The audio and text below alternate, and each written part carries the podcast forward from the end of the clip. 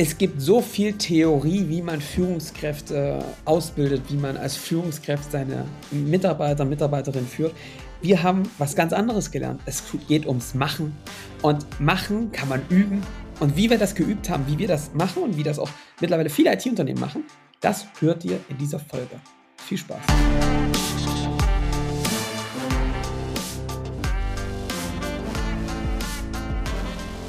Willkommen zum Scaling Champions Podcast. Konkrete Tipps und Werkzeuge für die Skalierung deines IT-Unternehmens. Hier bekommst du komprimiertes Erfahrungswissen aus über 80 Skalierungsprojekten pro Jahr. Zusammengestellt von Johannes Rasch und Erik Osselmann. Und damit auch von uns ein herzliches Willkommen. Du wolltest hier wohl die Folge beginnen, sag mal, spinnst du Ich dachte, ich war gerade so im Modus, dachte ich so, herzlich willkommen zum Skate. Ja, na klar, mach's doch alleine, Johannes. Ich gehe dann mal.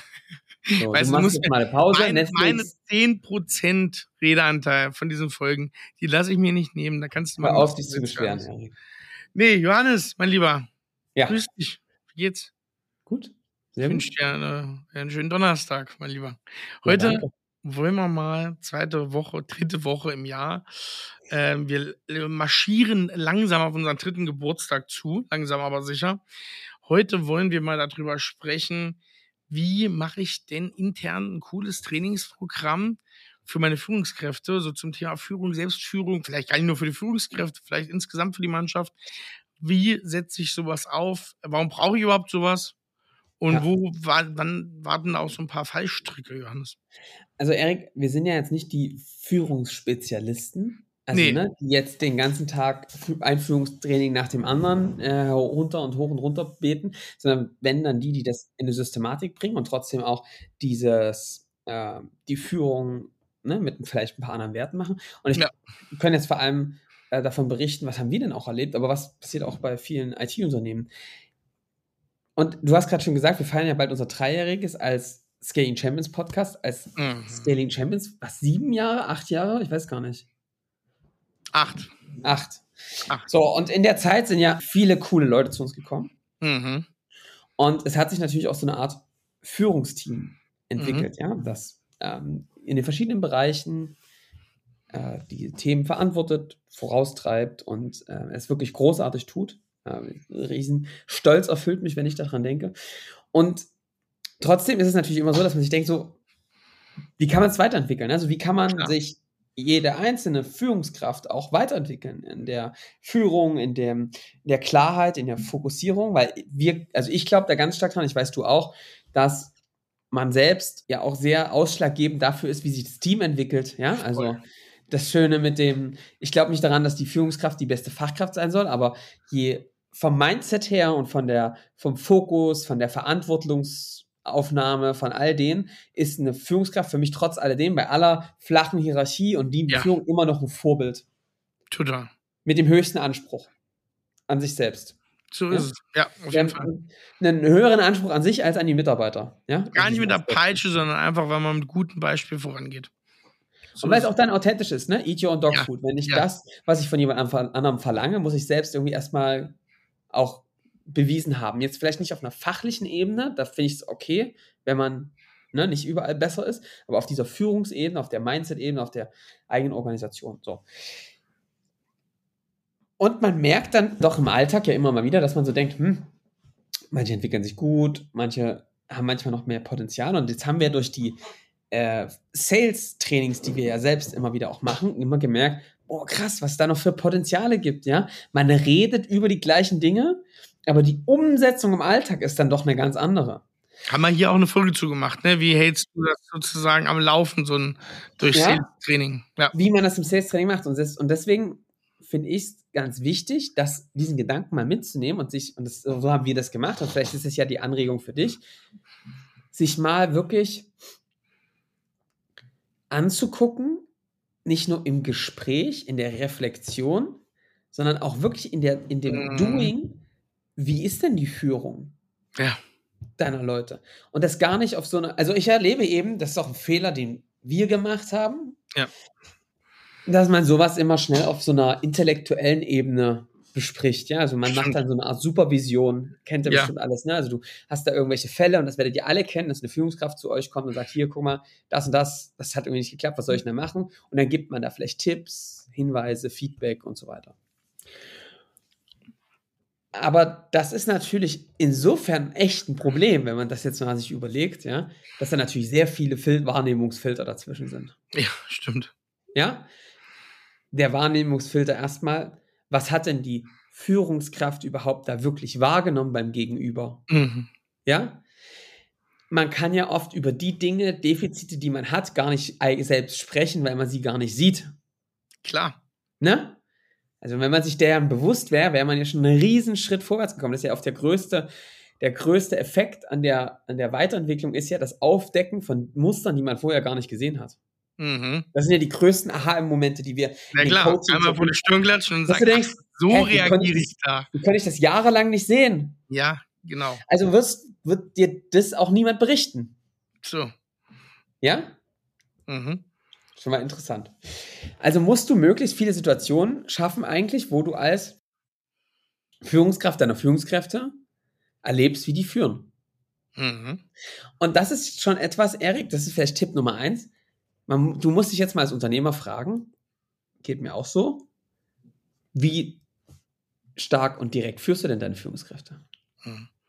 Weil, jetzt mal ganz offen unter uns, ja, ja, wir sind ja hier unter uns in dem Podcast. Ja, ist ja vier Augengespräch.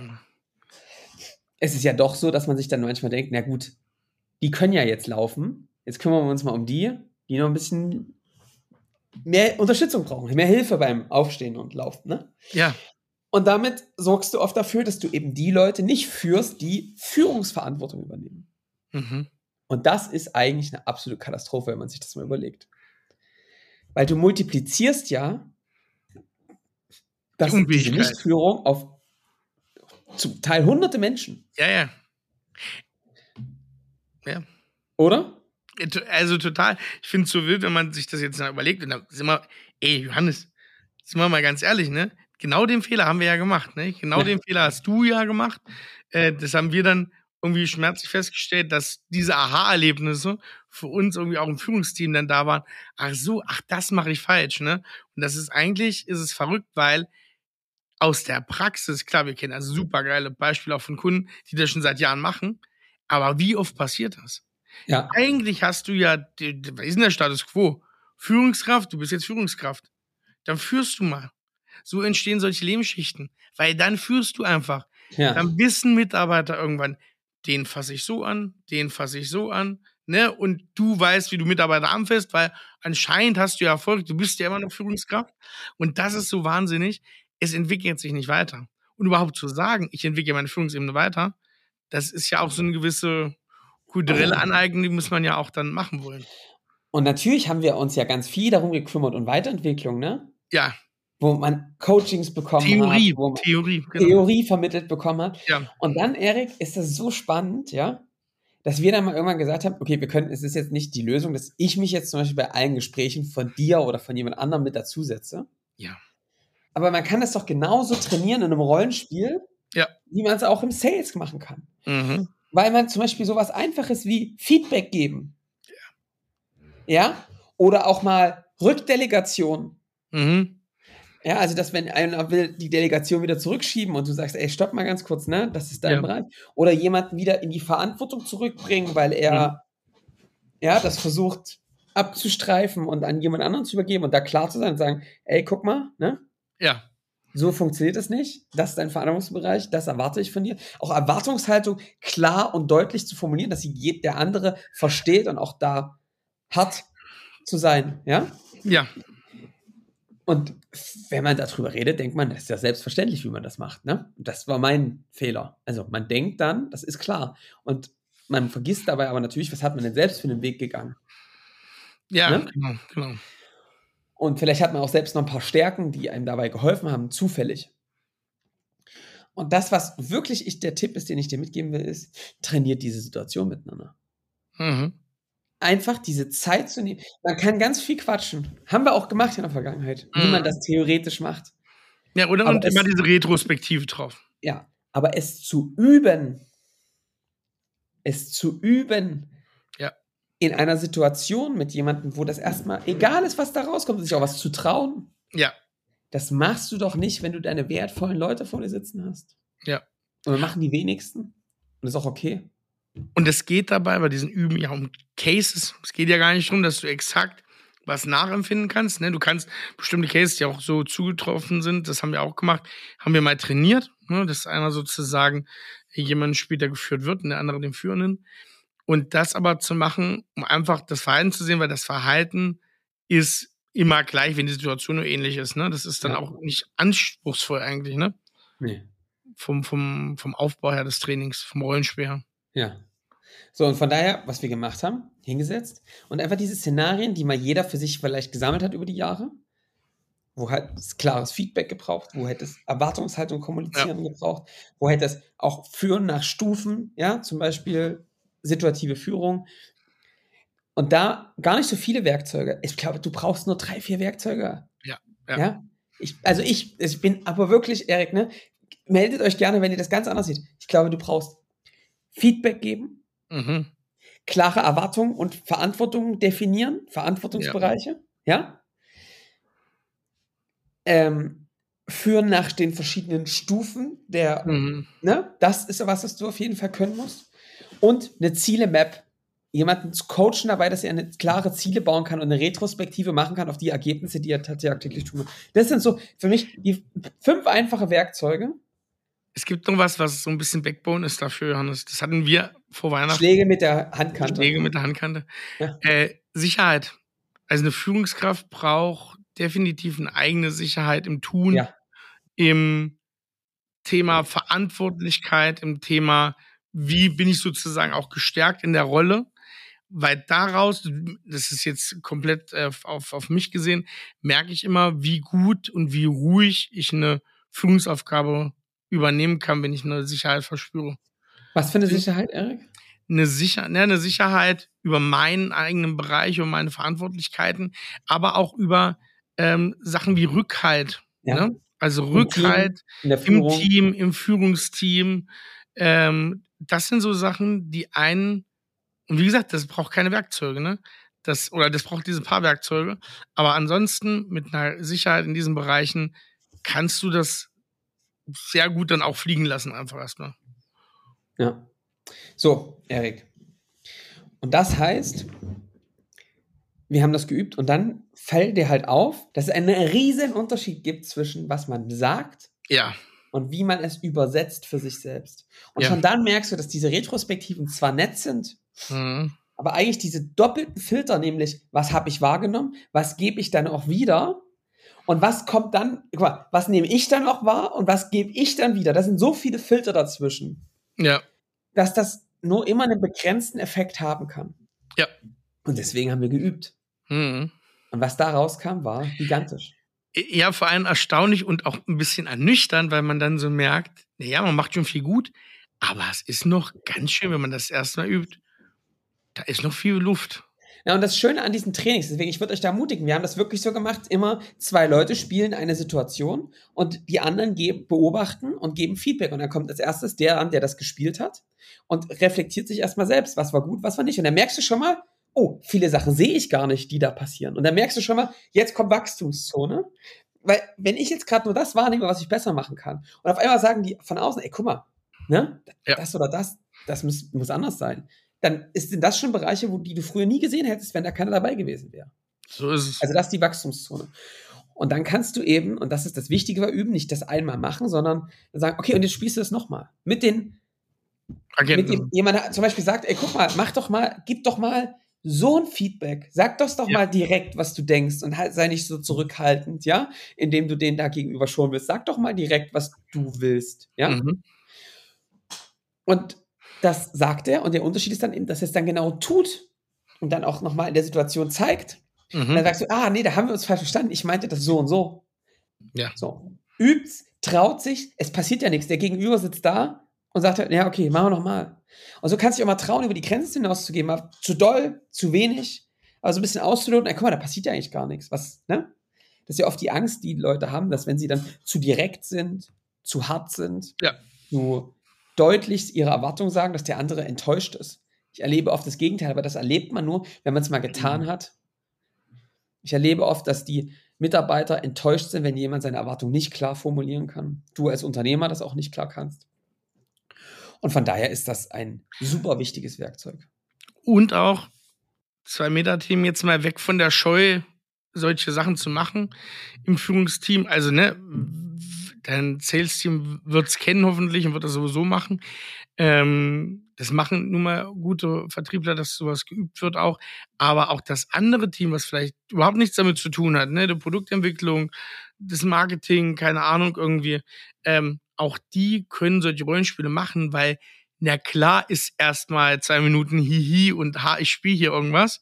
Das geht aber so schnell, dass ja. man da in einem Konstruktivmodus ist, dass man gar nicht mehr merkt, ähm, ich bin hier in einem Rollenspiel.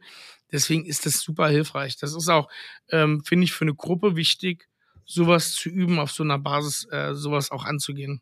Ja. Weil halt die Gewinne einfach zu groß sind, um sowas sein zu lassen. Also das muss man machen. Ja. Ne? Hans, ich habe mal eine Frage noch. Ich habe, also ich habe noch einen. Ich hab noch hau, mal, hau mal raus, danach habe ich mal noch eine Frage zu dem ganzen Thema. Was mir auffällt, Erik, ist, dass das kontinuierlich passieren muss. Ja. Also wir werden das jetzt immer weitermachen, weil das ja. ist wirklich. Ey, also ich sage euch eins, ne, damit ist, sind die größten Sprünge in der, ich weiß nicht, wie du das siehst, aber die größten Sprünge in der Entwicklung Definitiv. entstehen durch solche Gespräche. Definitiv und durch Training wirklich zu üben, schafft auch eine totale Verbindung, wenn man weiß, man kann sowas miteinander üben. Genau. Ne? Ja. Also ich würde das jedem Team, das ist schweißt total zusammen. Genau. Weil man seine eigenen Stärken und Schwächen auch miteinander erlebt. Und ich würde es euch immer empfehlen. Ich weiß, es kostet Zeit, aber es ist fünfmal besser investiert, als sich immer wieder mehr Theorie raufzuladen. Weil wieder das die Basics, wenn die nicht klappen, dann kannst du noch so geile Techniken machen und denen noch ne, irgendwelche krassen Boards und so bauen, ne? Aber wenn du nicht deine Erwartung klar formulieren kannst, dann ist das, das ist alles Bullshit. Ja, hört auf damit. Mach das nicht. Ja. Mach die Fundamente, die müssen sauber funktionieren. Das muss zuverlässig sein. Du musst es erleben, wie deine Führungskräfte das machen. Mhm. Und wenn du das kannst, können sie die nächste Stufe in der Entwicklung gehen. Aber, ne? Grundfundament muss stimmen. Ja. Deswegen wackeln so viele Unternehmen rum, weil ihre Führungskräfte, Lehmschichten, mhm. diese Basics nicht beherrschen. Ja. Ehrliches Feedback, authentisches Erwartungshaltung, ja, formulieren. Weil das alles nicht funktioniert, wackeln so viele Unternehmen. Genau. Und das, das schließt dann meine Frage so an, Johannes. Ähm, du, man merkt ja wieder, und das wissen wir ja, das predigen wir auch immer, diese Weiterentwicklung in jedem Bereich, ne? Wie immens wichtig die ist. Also das geht ja weiter. Das geht ja auch in deinem Bereich weiter. Klar machst du als Unternehmer irgendwie dieses Training mit der Führungskräftemannschaft intern, aber auch bei dir zum Beispiel, ne, Mentoring mit wesentlich größeren Unternehmern nochmal zu machen, das auch regelmäßig zu machen. Ne? Das ja. ist auch so ein Punkt, was man manchmal im Alltag vergisst. Ne? Man ist manchmal, man ist, man hieft so als Unternehmer will man die nächste Stufe raushieven, rausmeißeln aus der Treppe, dass man sich draufstellen kann und vergisst manchmal, dass es so krass davon abhängt, in welcher Entwicklungsstufe ich mich selber befinde, wie viel ich weitergeben kann nach unten, Anführungsstrichen, ja. ne? nach unten. Aber was ich da äh, machen kann und das hört nie auf. Selbst wenn du mit 80 dein Unternehmen führst, musst du dir externen Input ziehen, um das auf die nächste Stufe zu bringen. Ne? Du bist nie fertig. Ja. Ach, Erik, du hast recht. Und Finde gut, lass mal so stehen. Punkt. Nein, sag nichts. Ja. hast recht. Nein, was willst du sagen? Es ist die Erinnerung heute hier an dem Podcast, das mehr zu tun. Ja. Ja. Und äh, da vorwärts zu gehen. Da ja. wirklich in die Trainings zu gehen mit, äh, mit seinen Leuten. Macht's. Es lohnt ja. sich. Du bist in jeder Position, in der du bist, ob du Führungskraft bist, ob du Unternehmer bist, ob du eine geile Fachkraft bist, du bist am Ende immer noch in Ausbildung. Ja. Egal, was du machst. Und dessen sollte man sich. Eine gute Haltung, Erik. Ne? Das ist eine gute Haltung. Ähm, Johannes, haust uns nochmal eine flotte, rasche Zusammenfassung raus hier für das Thema. Also, die rasche Zusammenfassung ist, Erik, ich hatte selbst einen blinden Fleck. Ich habe meine Führungskräfte nicht wirklich trainiert, sondern geschult, Fehler. Und durch dieses Training, das Beobachten in diesen Situationen kann ganz viel entstehen. Und vor allem das Beobachten nochmal durch sich selbst, aber durch Dritte auch, ne, dass man das gegenseitig im Kreis macht, stärkt die Bindung. Und dann noch zu üben und sich zu trauen, nochmal verschiedene Dinge auszuprobieren, über eine Stränge zu schlagen, drunter zu schlagen und dann das richtige Maß zu treffen, ist aus meiner Sicht einer der größten Gewinne für ein Führungsteam. Und deswegen ist das so ein kleiner Tipp, der aber einen riesen Effekt machen kann. Und deswegen kannst du heute rausgehen und anfangen, beim nächsten Jour fix, den du mit deinem Team hast, nehmt doch, nehmt euch drei, vier Stunden. Ja. Lasst so ein bisschen den Abend ausgehen, Fläschchen Wein. Wir haben eine Weinliste, könnt ihr euch bedienen, ja. Und dann übt ihr einfach mal. Jeder ist mal dran, jeder zweimal. Und dann spielt ihr die Szenarien und der andere soll das mal machen. Und dann seht, könnt ihr so voneinander lernen. Ich, das würde ich euch unbedingt empfehlen. Damit stärkst du das Fundament und das Vertrauen. Und damit weißt du auch, also für mich es gibt das eine Ruhe, weil ich weiß, wenn so mein Führungsteam mit den Leuten bei uns umgeht, dann brauchst mich da nicht drin.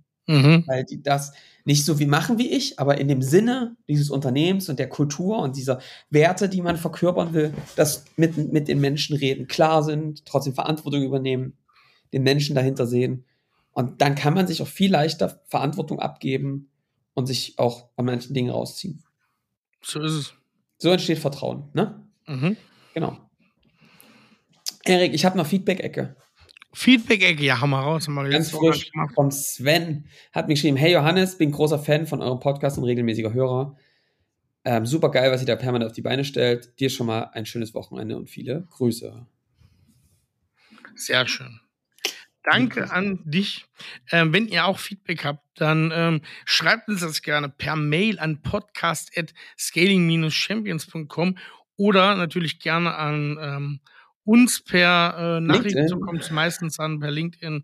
Da sind wir immer gut erreichbar, Johannes. Ja. Ähm, Johannes, ich habe noch eine Weinempfehlung und ich habe eine Frage an dich noch. Hast du, hast du was Kulinarisches? Ansonsten hätte ich eine Frage. Nee, hau raus. Räucherfisch. Thema Räucherfisch. Ah, jetzt geht's los. Jetzt geht's los. Was ist, war, wie, wie, wie stehst du zu Räucherfisch? Also du ähm, weißt ja, Erik, dass in meinem Haus ja. Das ja ein altes Fischerhaus war. Wirklich? Nee, das wusste ich noch nicht. Ach, hör auf. Das ist ein altes Fischerhaus. Ah. Und in dem Fischerhaus ist ein Räucherofen. Jetzt hör auf. So ein ja. richtiger. Ein Räucher, richtiger Räucherofen. Den hast du mir gar nicht gezeigt. Da steht ein Räucherofen, eingemauert. Ach, und in dem wurde früher Fisch und Wurst geräuchert. Geil. Geil. Hatten also wir auch früher, also ich habe mehr Generationen. Ich meine, ich bin an der Ostsee mit fast mit groß geworden. Ich, ich wollte gerade äh, sagen, das ist natürlich für dich super, ne? Ich habe ich hab noch eine Geschichte, Erik. Erzähl mal, eh, warte mal, wir müssen jetzt, stopp, jetzt sind wir aber hier ganz durcheinander. Jetzt kurz Räucherfisch noch, dein Lieblingsräucherfisch will ich noch wissen. Ja. Und dann will ich wissen, fängst du jetzt an, an der Elbe zu angeln? Lohnt sich das überhaupt? Ist das ja. Quatsch? Und dann will also, ich die Geschichte hören. Die, ich erzähle dir, die Geschichte hängt mit dem ersten, deiner ersten Frage zusammen. Super. Mein Vater erzählt heute noch voller Stolz, ja. dass ähm, als ich vier Jahre war, wir an der Ostsee zusammen waren und wir in so einen Kiosk gegangen sind, wo wir auch Räucherfisch verkauft und so. Ja. Und die ganzen Kinder sind immer alle zu diesem Stand gegangen und haben Pommes mit Ketchup bestellt. Ja. Und ich, kleiner Steppke, war damals schon Angler mit meinem Papa. Ja. Und ich bin dahin und habe einen ganzen Räucheraal bestellt und habe den dann mit meinem Vater mit Brot gegessen. Geil. Mit vier. Geil. Und das ist auch mein Lieblingsräucherfisch. Ich muss sagen, dass ich ja. geräucherten Aal wirklich ja. ähm, am allerbesten finde. Und mir also so dann wirklich direkt äh, aufs Brot ist ja immer ja, Schwarzbrot. Sehr, mit Butter. Ja, ja du, brauch, du, brauchst irgendeinen Konterpart, ne? Schwarzbrot ist, glaube ich, dann eine ganz gute. Also Aal ist halt schon eine saufettige Angelegenheit. Aber richtig. Ja? Intensiv äh, und fettig. Ja. Man kennt ihn ja auch viel aus dem asiatischen Raum, wo der dann mit viel Süße gegengehalten wird. Ja, also genau. viel Fett Hast du aber durchaus so ein Vollkornbrot auch. Ja.